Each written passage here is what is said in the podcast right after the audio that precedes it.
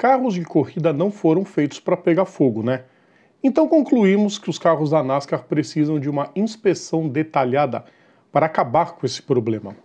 Só nas últimas sete corridas foram seis pilotos que tiveram que fugir das chamas em seus bólidos.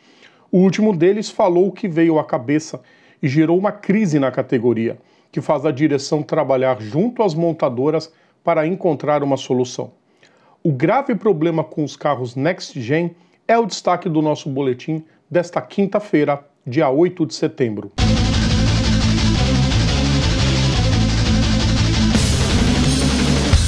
Salve a todos os nossos ouvintes e seguidores, sejam todos bem-vindos mais uma vez. Eu sou Rodrigo Vilela e está começando o Boletim Papo Veloz com as notícias mais importantes do dia. Peço sempre para vocês, antes da gente começar, deixem seu like nos nossos vídeos, compartilhem nosso conteúdo, inscrevam-se no nosso canal e ativem as notificações para gerar mais engajamento e para a gente crescer cada vez mais. Vamos então aos destaques de hoje. NASCAR.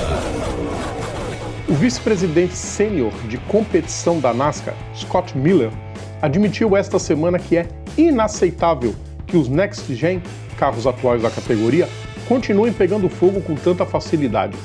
A lista de pilotos que sofreram com incêndios em seus bólidos cresce assustadoramente. Em Michigan foi Cole Custer. Joe Logano e Chris Buescher passaram por isso em Indianápolis. Chase Briscoe foi a vítima em Richmond. E no último fim de semana, em Darlington, Alex Bowman e Kevin Harvick foram os escolhidos. Em entrevista à rádio oficial da categoria, Miller disse que o trabalho continua para encontrar soluções com todas as montadoras, embora a maior parte dos problemas tenha sido nos carros da Ford. Alguns problemas já tinham sido notados antes do fim dos playoffs, de acordo com Brad Moran, diretor administrativo da categoria, mas que o trabalho árduo para acessar esse problema seguirá.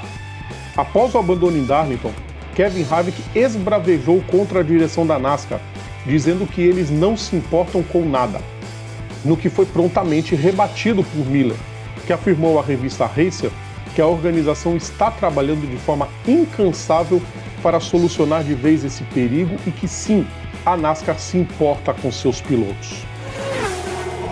Fórmula 1 Deu ruim para a Red Bull. O chefão da Fórmula 1, Stefano Domenicali, afirmou que a categoria, juntamente com suas equipes, tem que respeitar o sistema de pontos da superlicença e não conceder uma exceção a Colton Herta.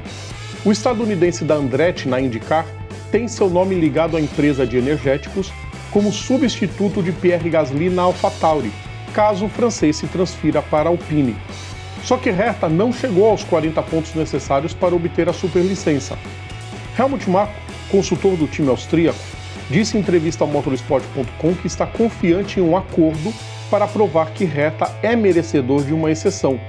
Só que tem equipe que já se posicionou claramente contra. Fred Vasseur, da Alfa Romeo, e Gunther Steiner, da Haas, são os que deixaram suas posições sobre isso bem claras. Toto Wolff, da Mercedes, também mostrou apoio ao cumprimento das regras e completou que atualizações no peso da pontuação de cada categoria podem ser discutidas em breve. Domenicali reiterou a opinião de Wolff de que, abre aspas, se houver algum ponto a ser discutido, se houver necessidade de atualização das regras, da pontuação, existe o jeito certo para que todos possam trazer ideias ou pontos para a discussão. Mas hoje, a regra que está é a que deve ser respeitada. Fecha aspas. Fórmula Indy. Falando em indicar, a Juncos Hollinger anunciou ontem que terá um segundo carro para a temporada de 2023. A equipe fez três corridas em 2021 e ingressou em tempo integral para este ano com apenas um carro, pilotado por Callum Aylott. Ex-piloto da academia da Ferrari, o britânico surpreendeu com uma temporada bem além do esperado.